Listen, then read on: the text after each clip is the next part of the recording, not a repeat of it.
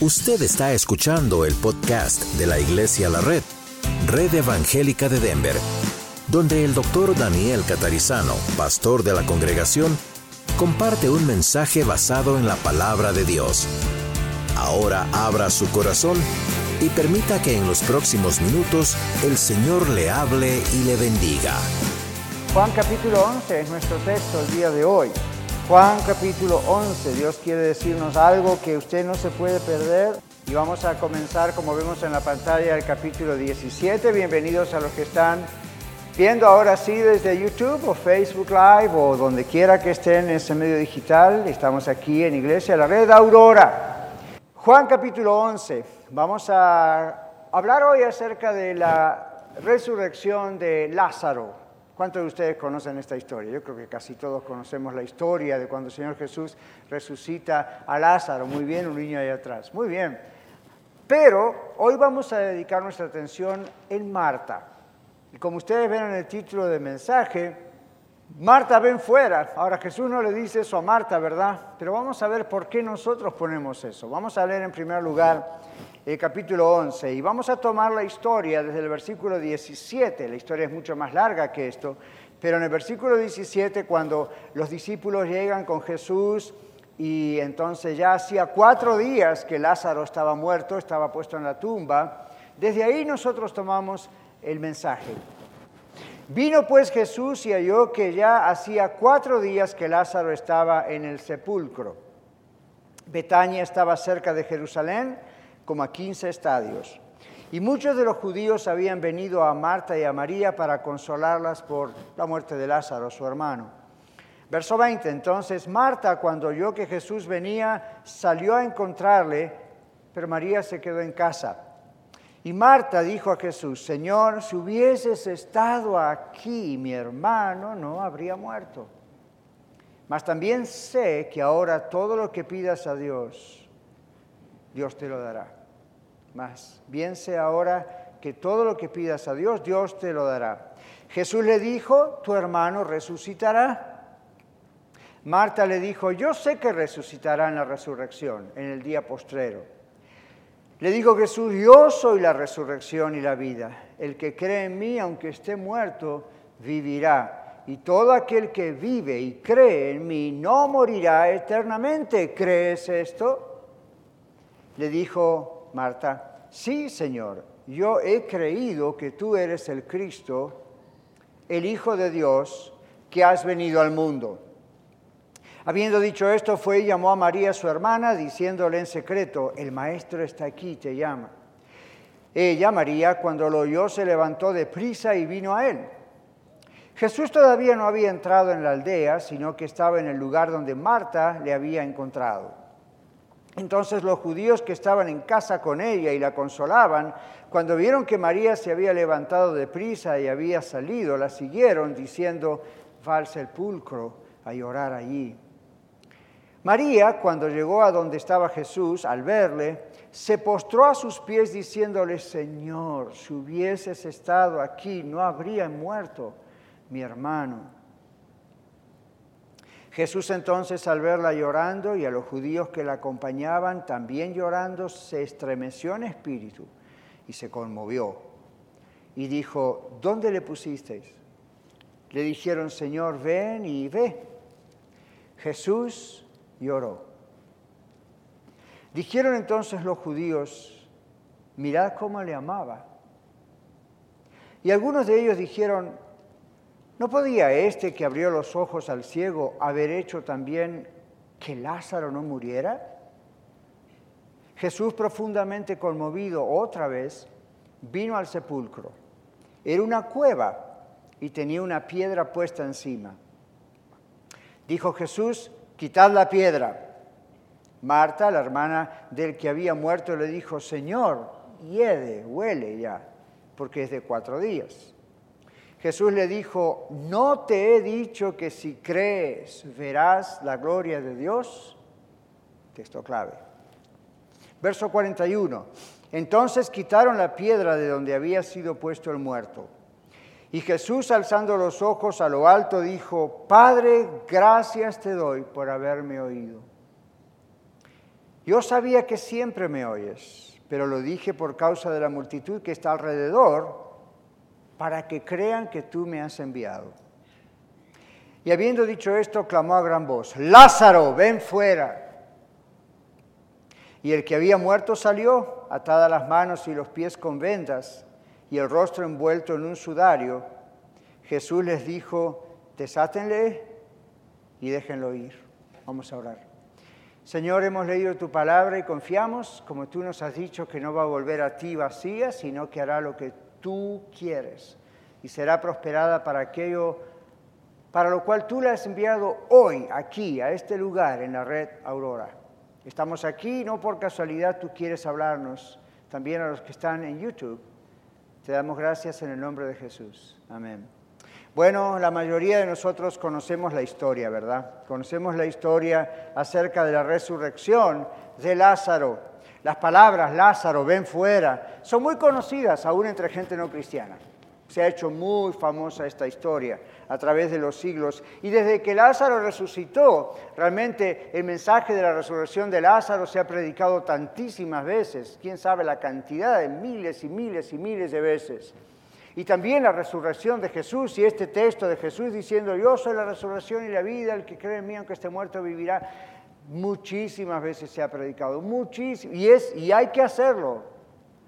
Pero no siempre nos detenemos a pensar en Marta en este caso.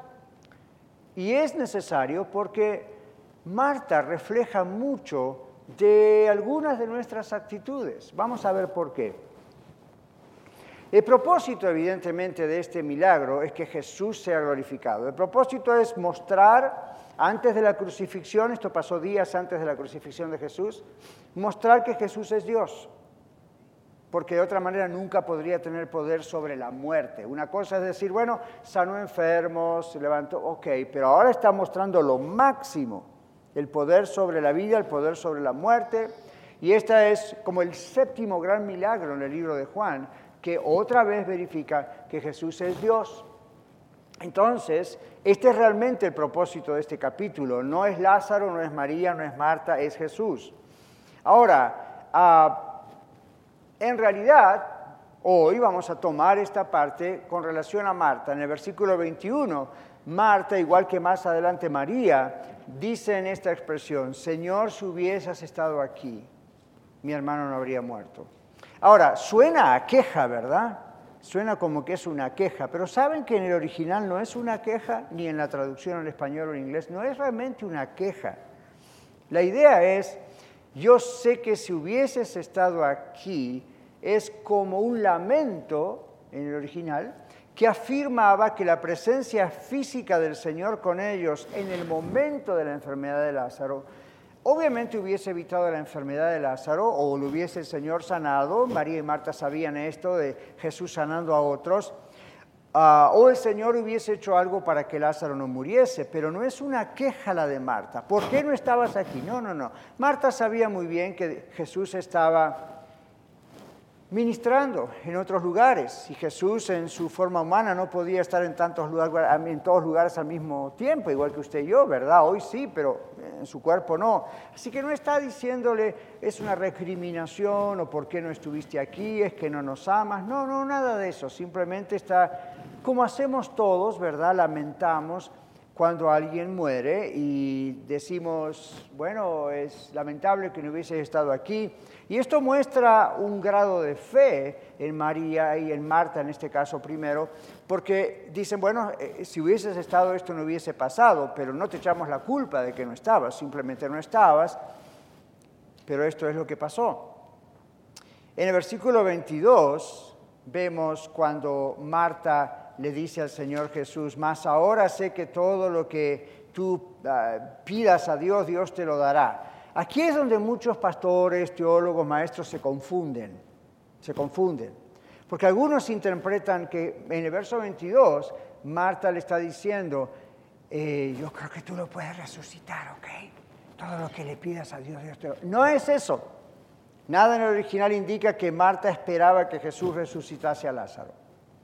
Lo que indica el original es que Marta sencillamente creyó que Dios proveería consuelo. Jesús pediría consuelo para estas dos hermanas, especialmente en una época de la, humanidad donde las viudas estaban completamente desprotegidas y estas dos mujeres que aparentemente eran solteras y vivían con Lázaro, su hermano, al no estar el hombre de la casa, iban a quedar desprotegidas. No era como la mujer de hoy, ¿verdad? Que puede salir a trabajar y valerse por sí misma. No en ese tiempo. Una mujer sin un hermano mayor, sin un papá o sin un esposo, era homeless, era una mujer que evidentemente quedaba desprotegida. Sabemos que tendrían dinero, sabremos que esta familia era una familia de más o menos buena sustancia financiera en el banco. ¿Por qué? Porque el detalle que Juan escribe de que ah, estaba en una cueva, en una piedra, los historiadores nos dicen que eso era algo reservado para la gente de dinero. La gente de dinero tenía esa posibilidad de tener una propiedad donde hubiese una cueva. No había como nosotros hoy estos cementerios, ¿verdad?, públicos o privados. Eso quedaba más que nada a lo público para la gente que no tenía posibilidades. Otra referencia histórica de la tumba, así, una cueva, una piedra, es la tumba de Jesús. José de Arimatea, un hombre rico, es el que pide el cuerpo de Jesús y tenía en su propiedad esta capacidad. Ahora eso no es muy importante, pero por lo menos nos da una referencia de qué tipo de familia era esta y, más importante aún, María y Marta verse ahora sin el proveedor, su hermano Lázaro, y pensar qué va a suceder con nosotras a partir de ahora. Entonces Marta le dice a Jesús, pero yo sé que todo lo que pidieres a Dios te lo va a dar. Y probablemente, como dicen muchos ah, teólogos, muchos intérpretes del original, y yo estoy de acuerdo con ellos, es, bueno, Señor, yo sé que tú vas a pedir a Dios que nos ayude, el consuelo emocional que necesitamos y la ayuda que necesitamos y no sabemos de qué manera va a venir. O sea que ese es un buen comentario porque nosotros muchas veces you estábamos cantando No me soltarás en la calma, en la tormenta y tenemos realmente fe de que Dios no nos va a soltar o solamente pensamos Dios está obligado a proveernos, como habla la teología de la prosperidad, ¿verdad? Tiene que darnos dinero, tiene que darnos dinero. Todos los cristianos, todos tenemos que tener dinero. ¿Y, qué pasó con toda la multitud de textos que hablan de lo contrario? Que hablan de la persecución o que hablan de conflictos. O de los otros textos que dicen, no importa si estamos en la calma o la tormenta, el Señor no nos soltará. Aunque ande en valle de sombra de muerte, no temeré mal alguno, porque Él estará conmigo. A mí, Camán, cuatro o cinco meses que estamos batallando con la pandemia. ¿Acaso cuántos de ustedes no estuvieron como yo pendientes de qué va a pasar? Y si me infecto, si no me infecto, y algunos se infectaron, ¿verdad? Y ese fue el momento donde Dios nos volvió a recordar, en la calma o en la tormenta, yo estoy contigo. Don Daniel se cae de 10 escalones el domingo pasado, en la calma o la tormenta, yo estoy contigo. ¿Ven? Entonces, no, a mí no se haga la pregunta, ¿por qué ocurrió? ¿Por qué Dios lo permitió? Porque eso es una pregunta natural, pero es un poco insolente. Es como pedirle cuentas a Dios, como si Dios estuviera distraído, no sabe lo que hace. Siempre dígale al Señor lo mismo que yo le pregunté cuando papá estaba caído con la cabeza media ahí, que no sabíamos si estaba vivo o no. Lo primero que pasó en la mente fue, ok Señor, ¿para qué es esto? ¿Qué pasa? No, ¿por qué lo permites? El hombre estaba acá escuchando el mensaje, adorándote y so what? ¿Y si me pasa a mí? ¿Si le pasa a usted? Entonces, eh, María está en una situación típica de cualquier ser humano donde de pronto pregunta, ok, yo no sé qué vas a hacer, lo que sí sé es que Dios puede mandarnos la ayuda que necesitamos, el consuelo que necesitamos, las finanzas, tal vez pensaría ella, que necesitamos. Así que queda claro, ¿verdad? No hay necesariamente una expectativa de que ella sabía que Jesús o sospechaba que Jesús podía resucitar a Lázaro. Además lo sabemos por lo que ya hemos leído. No estaba convencida de eso. Ahora, en el versículo 23, Jesús le dice, Marta, tu hermano resucitará. ¿Lo vieron? Y miren la respuesta de Marta que leímos. Oh, sí, Señor, yo sé que Jesús, yo sé que mi hermano va a resucitar en el día postrero, en el día final. ¿Qué, qué está diciendo Marta? Marta reconocía, Marta conocía la doctrina de la resurrección de los últimos tiempos, la misma que usted y yo decimos, ¿verdad? La Biblia dice claramente que cuando Cristo venga, los muertos en Cristo resucitarán primero, los que hayamos quedado seremos arrebatados con Él y, los demás también resucitarán para condenación. Esto es algo que los fariseos, el, grupo religioso oficial de aquel tiempo, siempre predicaba. O sea que Marta conocía, aunque Marta no fue a estudiar a la sinagoga de pequeña porque las mujeres no iban a esa escuela en ese tiempo, iban los varones, Tal vez el mismo Lázaro le enseñó eso, tal vez los fariseos que andaban en las calles a veces hablando les dijeron eso. Entonces, miren qué detalle. Marta responde, yo sé que mi hermano va a resucitar el día postrero, pero ¿qué fue lo que Jesús le dijo? Tu hermano resucitará. Suena muy parecido a lo que nosotros decimos hoy. Yo como pastor muchas veces cuando tengo que oficiar una ceremonia de una persona que muere y es de Cristo, ¿verdad? Y, yo sé que es una persona cristiana de verdad. Bueno, una de las cosas que digo eso es, es eso, el Señor nos consuela, esta persona la vamos a extrañar, pero recuerde que la vamos a ver en el cielo en la presencia de Dios, porque también va a resucitar, etc. Ahora, esto no es lo que Jesús está diciéndole a Marta, pero es lo que Marta interpreta, ¿ven? Oh, yo sé, yo sé. no es lo que Jesús le está diciendo. Suena que es así, pero no es lo que Jesús le está diciendo. ¿Qué estaba pasando con Marta, mis hermanos? Marta conocía la doctrina, en este caso de la resurrección, pero eso no fue suficiente. Observen cómo Marta basaba su fe religiosa en lo que le enseñaron, y en este caso los fariseos dieron en el clavo, como decimos, lo que estaban enseñando era correcto, acerca de la resurrección futura. Marta estaba llena de palabras, ¿Cuántos de ustedes como yo conocemos la otra historia de Marta? ¿Recuerdan Jesús, María y Marta? Y Marta, Señor, y María, no le, María ahí arriba de tus pies y yo acá haciendo la comida y poniendo la mesa. ¿Recuerdan la historia? Y Marta, usted ve el relato bíblico, Marta es la activa, Marta es la que, Marta es la que siempre habla, Marta tiene respuesta para todo. Y frente a la tumba de Lázaro, Marta tenía una respuesta. Fíjense que Jesús no le pregunta nada todavía. Jesús solamente le dice, Marta, tu hermano resucitará. Pero Marta tenía que decir algo, ¿verdad? Entonces Marta dice, yo sé que resucitará en el día postrero. Entonces Marta estaba llena de palabras, es decir, además de, de ser tan activa como se la conoce por todos lados, Marta era una persona que siempre tenía algo que responder.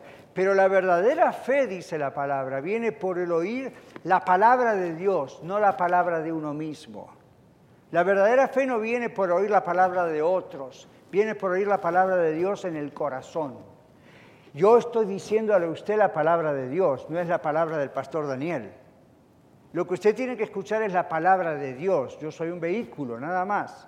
Entonces usted no cree a lo que dice el pastor Daniel, usted cree a lo que dice Dios. Marta conocía lo que el Antiguo Testamento decía, lo que ya se mencionaba entre los judíos de la resurrección, pero aquí está pasando algo con Marta. ¿Por qué ella siempre está diciendo, llena de palabras, tenía respuestas, pero ah, realmente no respondió lo que tenía que responder? Y no respondió lo que tenía que responder porque no captó lo que Jesús dijo sobre la resurrección.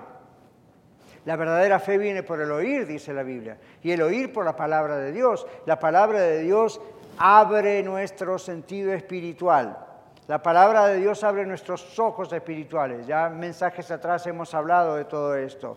El oír con fe, dice la Biblia, es el oír que viene de adentro porque conocemos al Señor Jesús. Dice el libro de Hebreos, esto viene por el oír con fe. Y no es solamente la fe de y la certeza de lo que se espera, la convicción de lo que no se ve, eso también es fe. Aquí estamos hablando en quién tenemos fe. Y ahí vamos llegando al problema de Marta. Nosotros debemos aprender a oír la sana doctrina. Claro que sí. ¿Por qué? Porque la sana doctrina es la única doctrina que realmente representa es la voz de Dios. Debemos aprender a oír la sana doctrina, debemos aprender a, a oír a Dios. Pero escuchen esto porque aquí está la clave.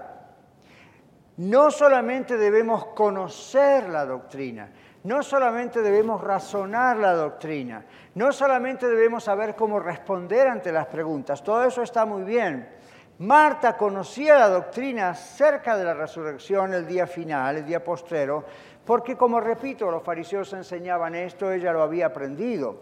Pero Marta aún no conocía el poder del Señor sobre la vida y la muerte. Hay diferencia, ¿verdad?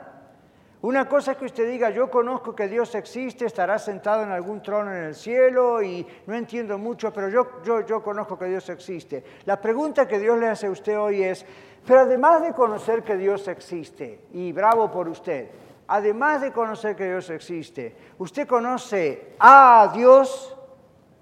¿Conoce el poder que Dios tiene? ¿Lo ha visto actuar en su vida? Se da cuenta lo que Dios puede hacer y hace en otras vidas y en la iglesia, o simplemente usted cree que Dios existe. Si usted simplemente cree que Dios existe, tal vez como Marta, aunque esto no dice la Biblia, pero es mi especulación, como Marta, hoy nosotros podemos decir, hey, yo soy una buena persona. Mire, creo en Dios, acá estoy sentado en la congregación en la iglesia.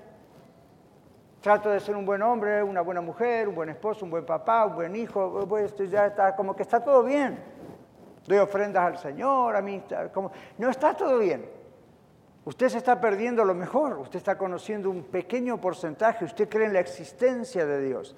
Marta creía en la existencia de Dios, Marta sabía cómo responder las preguntas doctrinales, conocía la doctrina, pero algo faltaba allí porque Marta no captó cuando Jesús le dijo, tu hermano resucitará, no captó lo que Jesús podía llegar a ser. Aun cuando Marta había escuchado reportes, o tal vez había visto, a Jesús haciendo milagros, pero como que es hasta ahí. Muchos de nosotros a veces ponemos un límite, ¿verdad? Decimos, yo creo en Dios hasta aquí o hasta aquí, pero usted me dice hasta allá, hmm, esto no me lo imaginaba. Eso nos muestra que conocemos mucha doctrina, nos muestra que gracias a Dios y debemos conocer la sana doctrina, pero no para ahí. Uno puede Miren, aquí en Denver, en la Universidad de Denver y en otras universidades en Colorado, hay profesores de universidad, profesores de teología, no en seminarios, en universidades seculares, que no conocen a Cristo, no son salvos. Y sin embargo usted los escucha hablar y le va a parecer que está escuchando hablar al pastor catarizano. Sin embargo ellos no conocen a Cristo. Porque uno puede entender el Evangelio de tal manera que lo puede hasta predicar y decir bien, y sin embargo no conocer a Cristo. Bueno, no vamos a juzgar a la pobre Marta hasta ahí, pero vamos a decir, Marta dijo, yo sé quién eres, Señor, tú eres el Hijo de Dios, tú eres el Mesías, tú eres el Cristo, pero ¿por qué no captó cuando Jesús le dijo, tu hermano resucitará? ¿Por qué lo proyectó en su mente inmediatamente hacia la doctrina de la resurrección final? Bueno, Debemos aprender a oír la sana doctrina porque es palabra de Dios. Debemos de, separarla de la falsa doctrina que anda siempre por ahí suelta. Debemos aprender a oírla, pero debemos conocer al Señor personalmente. Marta conocía todo esto, pero aún no conocía el poder del Señor sobre la vida y la muerte. Ahora, el verso 37 dice que algunos que estaban ahí eh, dudaban del poder de Dios. Recuerda cuando leímos, no podría haber este que dio vista a los ciegos y no podría haber evitado que Lázaro muriese. Bueno, Jesús estaba sabiendo todo eso y probablemente habrá él en su corazón, digo yo, sentado pensando, a, a ver si Marta y María empiezan a dudar también. Pastor, ¿cómo piensa eso? Porque la escritura, Juan, inspirado por el Espíritu Santo, nos dice que cuando Jesús ora, lo hace en voz alta, levantando sus ojos al cielo, y observó la oración de Jesús. Padre, gracias por lo que vas a hacer, en otras palabras, y lo digo no por mí, sino por estos que están escuchándome. Evidentemente Jesús sabía de las dudas de uno, de Marta que no sabía ya qué hacer. En el versículo 25 al 27 leímos cuando el Señor está hablando la declaración principal realmente del Evangelio. Si usted no cree esto, usted no es cristiano, todavía no es salvo. Jesús dice, yo soy la resurrección y la vida. No es un evento en el futuro solamente. Yo soy, yo tengo el poder. Dice Jesús, yo soy la resurrección y la vida. El que cree en mí, creer es la palabra confiar en el Señor. Aunque esté muerto, vivirá. En otras palabras, la idea es, perdón, si usted muere, hoy, estando en Cristo Jesús. Hace un mes atrás murió nuestra hermana Margarita aquí en la iglesia de la red. Fuimos a, estar con ella y a su familia, mejor dicho, con, el memorial es lo que quería decir. Ella está con el Señor gozándose allá. Entonces ella murió en Cristo. Cuando Cristo regrese, Cristo va a resucitar el cuerpo de Margarita. El espíritu de ella está con el Señor. Y ahí está. Ahí comienza otra etapa y así va a pasar con todos los muertos en Cristo. ¿Ven? Entonces Marta conocía esa historia o conocía esa doctrina, mejor dicho. Ahora, el Señor dice, ya, eso está bien, pero dice el Señor, yo soy la resurrección, yo soy el que tengo ese poder para hacer todo eso. ¿Hasta qué nivel conocía Marta a Jesús? ¿Sabía que esto iba más allá, que Jesús era realmente Dios o nada más un enviado de Dios? La respuesta de Marta es, sé que eres el Mesías, sé que eres el Hijo que Dios envió, pero quedó ahí. Mucha gente aún llamada cristiana todavía cree eso. La Iglesia Católica cree eso. Otras religiones creen eso. Usted no debe creer solamente eso. La Biblia dice que el Señor Jesucristo es Dios y por eso Él dice tiene poder para dar vida, aún a los muertos, no solamente a nivel espiritual, sino a nivel físico. Y el 26, el verso 26 dice Jesús, y todo aquel que vive, Marta, María, los que me están oyendo, y cree en mí, aquí este es el famoso texto del, o, famoso expresión en griego que se usa muchas veces en la Biblia, Jesús la usa, donde Jesús dice yo soy, en mí, ego eimini en griego es la idea de yo soy, es el mismo yo soy del Antiguo Testamento. Cuando Moisés pregunta, ¿de parte de quién iré a Faraón? ¿Y qué dice Jehová? Yo soy. ¿Qué dice Jesús antes de morir en la cruz cuando lo vienen a apresar para llevárselo? ¿A quién buscan? A Jesús Nazareno. Yo soy. ¿Y qué pasó? ¡Bum! Se fueron al suelo cuando Jesús dijo yo soy.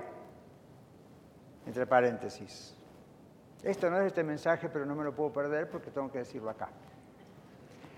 Cuando la gente se anda cayendo por aquí por allá en algunas iglesias, observen la diferencia. En este caso, Jesús, no en este caso de Lázaro, sino el que acabo de describir, eh, ahí ya en el Monte de los Olivos a punto de crucificarlo, estos que se caen son soldados enemigos de Jesús, no se caen bajo la influencia del Espíritu Santo. Son enemigos del Señor que se caen entre la declaración yo soy. Muy diferente. Así que nunca tome, como yo lo hice antes, años atrás, ese texto para apoyar esto otro porque está en muy mala compañía. Estos soldados vinieron a matar a Jesús, a, llevarlo a la cruz. Se cayeron ante el poder del nombre de Dios, pero su vida no cambió. No dijeron, ah, venimos ahora borrachos del Espíritu Santo, camán. Lo levantaron, lo llevaron y se lo llevaron a la cruz. No cambió nada la cuestión, ¿ok? Ahora, cerramos paréntesis, volvemos aquí. ¿Ok? Ahora, este yo soy la resurrección y la vida, es este yo soy. No es el yo soy Jesús de Nazaret, yo soy Daniel, yo soy Marta. Esta expresión yo soy es una expresión muy especial. ¿Crees esto? Es la pregunta. Ahora, observen el verso 27. ¿Cuál es la respuesta? Otra vez Marta dando respuestas aprendidas. Y era verdad lo que dijo. Pero la respuesta es, sí, Señor, yo he creído que tú eres el Cristo, el Hijo de Dios. Cristo es la palabra Mesías, Cristojo, Cristos en griego. El Hijo de Dios que has venido al mundo. Ok, ya, seguro, es el Cristo. La respuesta es correcta. Diez puntos, A Pero esta no es la pregunta que Jesús hace. Esto es parecido a la pregunta que Jesús hace cuando, ¿recuerdan a Pedro? ¿Recuerdan cuando Jesús estaba ahí diciendo, ¿quién dice la gente que es el Hijo del Hombre, que soy yo? Y los discípulos le dicen, bueno, algunos creen que es Elías que resucitó, o alguno de los profetas que no, volvió a vivir, resucitó. Jesús los escucha y finalmente les hace la pregunta otra vez, ¿quién dicen ustedes que soy yo? Eso es lo que importa. Y Pedro de pronto recibe una revelación directa de Dios. Tú eres el Cristo, el Hijo del Dios viviente. ¿Recuerdan? Y Jesús le dice, bendito eres Pedro, bienaventurado eres porque no te lo reveló carne y sangre, es decir, tu cabeza, la mente de otro, sino mi Padre que está en los cielos. María, Marta, específicamente Marta en este caso, la respuesta que hace es una respuesta de corazón, pero es una respuesta. Marta tenía respuestas y todavía no llega al punto. Jesús insiste, vamos a seguir. En todo este asunto, Jesús le estaba enseñando a confiar en Él, en Jesús, como la resurrección y la vida, como todo lo que María y Marta y usted y yo necesitamos como creyentes al Señor. Teniendo al Señor en nuestro corazón, estando, como dice el original, dentro del Señor, una, una expresión difícil de traducir, no importa si estamos vivos, no importa si estamos muertos, no importa si estamos enfermos, no importa si estamos sanos, estamos en Cristo. Recuerda, Pablo, el que está en Cristo, no es solamente el que cree, el que está en Cristo, nueva criatura es. Los demás no, creen, pero se van al infierno. El que está en Cristo, nueva criatura es. Las cosas viejas pasaron, ahora todo es nuevo, es una nueva criatura. Por eso Jesús le dice al famoso sacerdote Nicodemo, tienes que volver a nacer.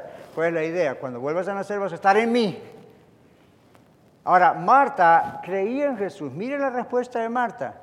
Si Marta venía a una iglesia y hacía la orientación para nuevos miembros, seguro que Marta se hacía miembro de nuestra iglesia. Porque es una de las preguntas que hacemos y la gente sabe qué responder. Entonces, parece que todo está bien como con Marta, pero Jesús estaba yendo más adentro de una respuesta que se sabía responder. Jesús tiene el poder de resucitar y dar vida espiritual y en el caso de Lázaro, vida física como una comprobación del poder de Jesús sobre la muerte también.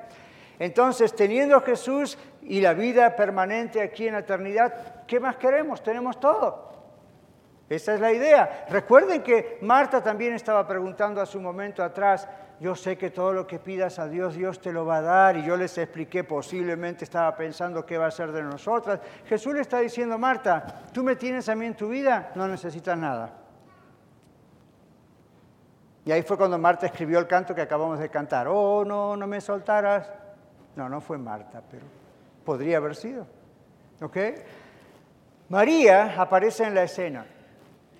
Y María se lanza a los pies de Jesús. ¿verdad? María se lanzó a los pies de Jesús llorando y dice lo mismo que Marta. Y otra vez no es una queja, simplemente si hubieses estado aquí, yo sé que eso no hubiese ocurrido.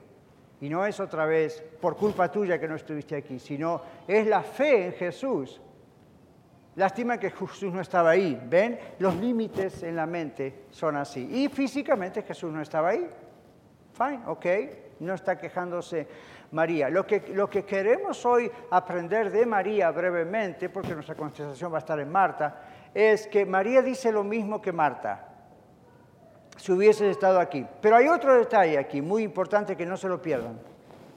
En el versículo 32, María cuando llegó donde estaba Jesús al verle, ¿qué dice?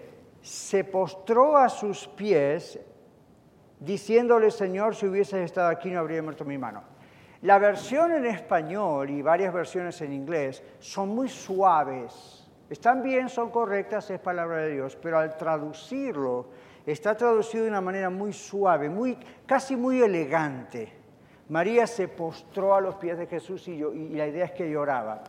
En el original, la idea es que María aullaba ¿Conocen esa expresión de aullar? Aullaba. Aullaba como, como un perrito, como aulla, y no, una cosa así, que era lo que todos los demás en el funeral estaban haciendo. A Jesús no le gustó. ¿Cómo sabemos? Cuando vemos la palabra en el original, Jesús se conmovió. Y es cierto, se conmovió porque se asoció con el dolor de la muerte, se asoció con el problema de la humanidad, se aunque sabía que iba a resucitar a Lázaro, Jesús tenía un corazón y tiene un corazón muy grande. Pero, pero, el original nos muestra que no estaba muy contento, en otras palabras. Esto de que Jesús se conmovió y aparece dos veces esta es una mezcla de emoción, asociación con el dolor humano, pero también un poco de disgusto por los aullidos, un poco de, disgusto por las expresiones exageradas en el duelo. La gente estaba exagerando. ¿Ustedes sabían que la gente rica en aquellas épocas pagaba a lloronas profesionales? Algunos no sabían, otros sí, ¿verdad? Y ya dijimos que María, Marta, Lázaro, la tumba, Mani, entonces no era extraño que esta gente estuviera ahí. Entonces, mecánicamente podían llorar y aullar. Mecánicamente. Como estoy en un funeral, me contrataron para esto, se supone que tengo que llorar. ¡Ah! Y empezaba. A Jesús no le gustaba, era un teatro, era una... Al Señor no le gusta cuando nosotros hacemos eso tampoco. No solamente si es un llanto, no, el Señor sabe si es sincero. No, no. Nunca han visto en lugares donde de repente la gente hace un switch, como si le tocasen un botón y le, ponen una, la, gente pone una forma y tocan otro botón y la gente cambia de forma. Como que en este momento están tan llenos del Espíritu que no pueden ni hablar regularmente y están como en La La Land. De pronto le tocan otro botón y ¿qué tal hermano? ¿Cómo está? ¿What? ¿Cómo se puede pasar tan de golpe de una cosa a la otra? Suena como que muy, muy mecánico, ¿verdad? Como, don't know, no lo podemos juzgar, pero sí lo podemos juzgar. ¿Qué quiero decir con eso? No lo podemos condenar, pero sí lo podemos juzgar bíblicamente. ¿Bien? Entonces, a Jesús le emocionó, le emocionó, a Jesús lo conmovió, Jesús amaba a Lázaro. ¿Qué dice la gente? Miren cómo le amaba. Ya, es cierto. Pero Jesús sabía lo que estaba por hacer, sin embargo la realidad de la muerte pega, duele, porque por el pecado, ¿cuántas cosas habrán pasado por la mente de nuestro Señor, verdad? Pero no le gustó nada de lo del teatro que se estaba haciendo alrededor. ¡Wow! Entonces, María, el Señor la escucha, Él se conmueve, sigue el relato. María dice lo mismo que había dicho Marta. Entre paréntesis, ¿por qué vino María a ver a Jesús? Hemos leído Marta se levantó de ahí, fue y le dijo secretamente a María, su hermana, Jesús acá está. Ve, observen Marta lo que hacía estaba bien, pero observen el carácter, el temperamento manipulador, controlador de Marta, estaba en todo. Era el maestro de ceremonias. Marta estaba en todo, tenía respuesta para todo, manejaba todo, hacía todo. Y las personas así son muy útiles, pero por lo general no escuchan. No estamos hablando de este órgano, ¿verdad? Estamos diciendo, no captan, están de más, su cabeza está en, haz esto, esto, esto, esto. Hmm. María viene, ya sabemos lo que está pasando. Bueno, el verso 30 y 40, como dijimos antes, María había dado por finalizado el asunto de su hermano. ¿Por qué? Porque cuando el Señor Jesús dice, muy bien, ¿dónde está la tumba? Llegan a la tumba. Lo primero que dice Jesús en el verso 30 es, quiten la piedra, abran la tumba. Y María no pudo con su genio, perdón, Marta no pudo con su genio. A mí, ¿cuánto hace 28, 30 minutos que estamos hablando de todo lo que estamos hablando, imagínense que eso fue posiblemente mucho más tiempo, y María todavía no agarra la onda del asunto. Cuando Jesús le dice, quiten la piedra, enseguida María tiene algo que decir. Marta, perdón. Nuestra hermana Marta, de aquel tiempo, que un día vamos a conocer en el cielo, dice, Señor, ya hiede, porque hace cuatro días que está en la tumba. Jesús era muy correcto porque es perfecto y es el Hijo de Dios. Si hubiese sido yo, lo hubiese visto a Marta y le diría, ¿y quién te preguntó? Pero Jesús no tiene esa forma de ser y yo no debo tenerla tampoco. Entonces Marta siempre interviniendo. Marta tratando de controlar las situaciones. Hiede ya. Huele, Señor, por si no sabías que los muertos de cuatro días huelen. Jesús le dice, ¿no te he dicho que si crees verás la gloria de Dios? ¿Qué habrá pensado Marta? ¿Habrá pensado otra vez en la doctrina de la resurrección de los últimos tiempos? No sé. Pero Jesús le dice, ¿no te he dicho hace minutos atrás que si crees verás la gloria de Dios? En otras palabras, ¿no te he dicho que tu hermano va a resucitar? El Señor le dijo, si crees, es decir, si crees en mí, recuerden, no solo si sabes, Marta, acerca de mí, no solo si puedes responder preguntas que te hagan acerca de mí, la pregunta es, ¿sabes quién realmente soy y lo que puedo hacer? ¿Sabes que soy Dios? Esto es interesante porque otra vez Marta antes le había dicho, yo sé, yo sé, yo confieso que yo declaro que tú eres el Cristo, el Hijo de Dios, y estaba en lo correcto, pero ven, todavía no entra en lo que Jesús quiere que entre. Tal vez la angustia, la angustia tal vez de Marta ante la pérdida de su hermano, además de todo este ambiente perfabricado de duelo con las lloronas y todo el mundo desesperado, y el tipo controlador, se han hecho estudios eh, hasta donde se puede del personaje llamado Marta, este personaje histórico real, estudios con relación a la conducta. Y, y Marta califica en este tipo de mujer manipuladora o persona manipuladora, persona que si no siente que tiene el control se desespera. Ok, es probable que eso haya jugado un gran rol, es probable que las respuestas sean correctas, es probable, pero creo lo que eres capaz de hacer y que tienes dominio sobre la vida y la muerte. Esa hubiese sido la respuesta correcta. Señor, no solamente creo quién eres, sino creo que lo que puedes hacer hasta aún es imposible y solamente lo puedes hacer tú porque sé quién eres. No solamente eres un enviado del cielo, no solamente eres el Cristo y, puedo entender eso.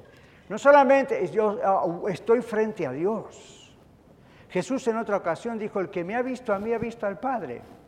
No está confundiendo ahí roles, está diciendo, yo soy, como dice otro texto, la imagen del Dios invisible, lo que manifiesta Dios en forma de ser humano, completamente humano y completamente Dios. Bueno, este es un texto donde las sectas tienen mucho conflicto, porque lo entienden, saben de qué está hablando. Ahora, ah, para ir concluyendo, el asunto es, ella tendría que haber dicho, Señor, yo sé quién eres tú y lo que eres capaz de hacer. Y observe esto, Jesús se llama a sí mismo, yo soy la resurrección y la vida. Si Jesús no fuese Dios, no podría decir eso, porque no tendría poder sobre la muerte. Hasta podría haber sanado enfermos en el nombre de Jehová, Dios de la antigüedad, pero no podría haber hecho esto. Entonces, en Romanos capítulo 4, versículo 17, la Biblia dice, así que Abraham, el viejo Abraham allá, creyó en Dios, en el Dios que da vida a los muertos, observe, Pablo está hablando de un texto muy viejo del Antiguo Testamento, Abraham creyó en el Dios que da vida a los muertos y llama las cosas que no son como si fuesen. Ya estaba escrito. Esa era la fe que Marta tenía que tener. Esa es la fe que usted y yo tenemos que tener. En el verso 43, por supuesto, el famoso texto, Lázaro, ven fuera. Este fue el milagro por excelencia, como dije antes, que demostró que Jesús de veras es Dios. Marta fue testigo de este milagro y sin duda se llenó de gozo, de gratitud, pues quién no. Pero ahora Marta tenía que salir fuera ella también tenía que salir fuera. No estaba muerta, pero tenía que salir del encierro de sí misma, de sus propias ideas, de sus propios conceptos, que aunque estuvieran correctos, los usaba para igual mantenerse más lejos de lo que tendría que haber estado más cerca, más al Señor, conocerlo realmente como Dios. ¿Cuál es la enseñanza para nosotros? Y con esto concluimos. Jesús es nuestro Dios. Creer en el Señor Jesucristo es creer que Él es Dios. Si usted no cree eso, no es cristiano. Y no estamos diciendo no es cristiano porque no está en la religión cristiana. Estamos diciendo no es un seguidor de Cristo. No está siguiendo al Cristo de la Biblia. Así que aun cuando hable a otros de Cristo, recuérdeles esto. Estamos en Él, dependemos de Él nuestra vida, nuestra muerte, nuestra salud, nuestra enfermedad, nuestro dinero, nuestro cuerpo, nuestro cerebro, todo es de Dios y depende de Él. Si creemos de todo corazón, nada imposible para Jesús, entonces realmente estamos creyendo en Jesús es nuestro Dios, ahora y en la eternidad. Ver el poderoso obrar de Jesús, ver la gloria y las manifestaciones del Señor en su voluntad en nuestras vidas y en las de otros creyentes y en la iglesia. Hermanos, eso fortalece nuestra fe en Él. Nos da seguridad, nos da paz para el presente, para el futuro. Pero si tenemos un Dios muy lejano, que tal vez usted piensa hace beneficios para otros, pero no para mí, usted no está creyendo en el verdadero Dios. Dios quiere que usted reconozca la presencia de Dios en su vida. Dios quiere que reconozca la presencia de Dios en la iglesia. Dios quiere que usted reconozca el poder de Dios, sin límites. Y no lo use para las cosas que usted y yo nos gustaría tener. Esto es mucho más grande, mucho más profundo. Este es el Dios que adoramos. Este es el Dios al que le hemos dado nuestra vida. Se llama Jesucristo. Nuestra vida depende de Él, nuestra muerte depende de Él, nuestra eternidad depende de Él, todo depende de Él. Ese es el Dios que usted adora aquí cuando está cantando o en casa o cuando estamos. Este es el Dios que adoramos. Esto es lo que el Señor quiere que Marta hubiese sabido y que nosotros sepamos hoy. No hay nada imposible para Él. Si creemos de todo corazón que Él es Dios, nuestros ojos se abren para ver la gloria manifestada en el presente y en la eternidad. ¿No te he dicho que si crees, Marta, verás la gloria de Dios? Ponga su nombre, quítale de Marta por un momento. Y Dios le dice a usted eso hoy. ¿No crees, Daniel? ¿No te he dicho, Daniel, que si crees verás la gloria de Dios? Sí, Señor, yo sé que veré tu gloria cuando estemos allí contigo. Eso también, pero ahora vas a ver la gloria de Dios, Daniel. Ahora vas a verme obrar, Daniel. Me has visto obrar por ya más de 60 años en tu vida. Me vas a seguir viendo obrar. No te ciegues, observa lo que estoy haciendo delante de tus meros ojos. Dios quiere que reconozcamos esto, Dios quiere que salgamos fuera del encierro que provoca nuestro propio egocentrismo. Estamos tan preocupados, ¿verdad?, por cosas válidas, pero a veces excesivamente preocupados en el yo, en el ego, en el ego, en nosotros. Que Dios hace un montón de cosas delante nuestro y no lo vemos.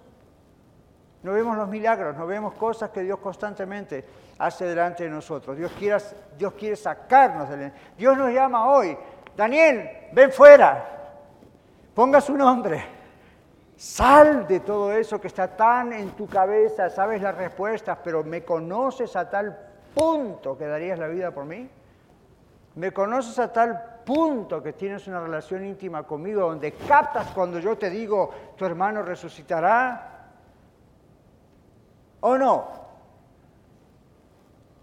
¿Creemos solo en Dios o conocemos solamente, sabemos de Dios?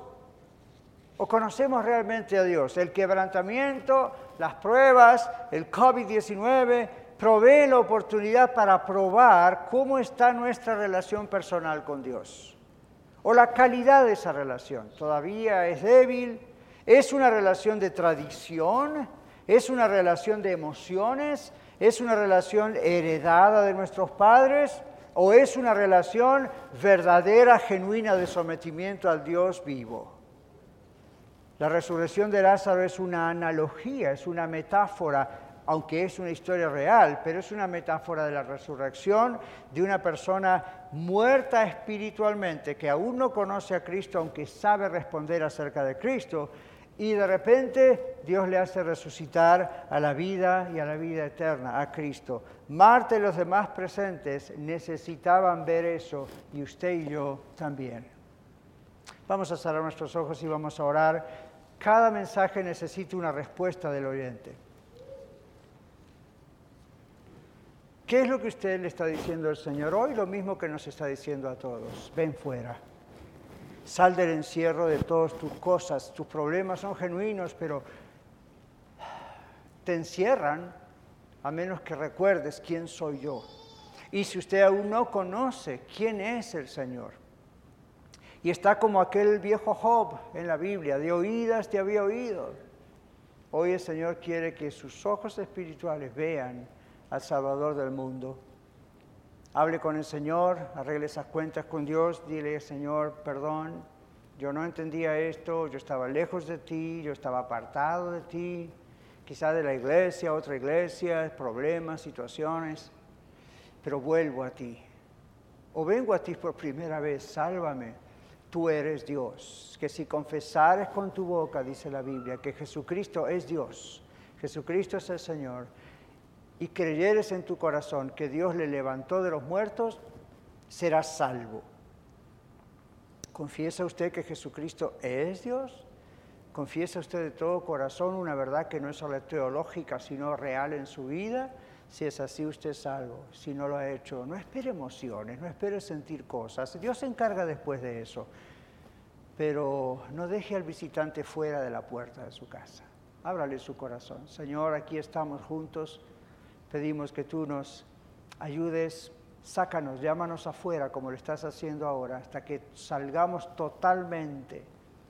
Tu palabra nos dice que conoceremos a ti la verdad y tú nos das libertad. Gracias por los que ya tenemos esa libertad, por pura misericordia y gracia tuya, no por nuestros méritos o nuestras obras. Pero si alguien aquí todavía no lo ha hecho, Señor, guíale, ayúdale, dale fuerzas para creer totalmente en ti, llegar al arrepentimiento y ser salvo en el nombre de Jesús para todos nosotros también, que ya somos de ti.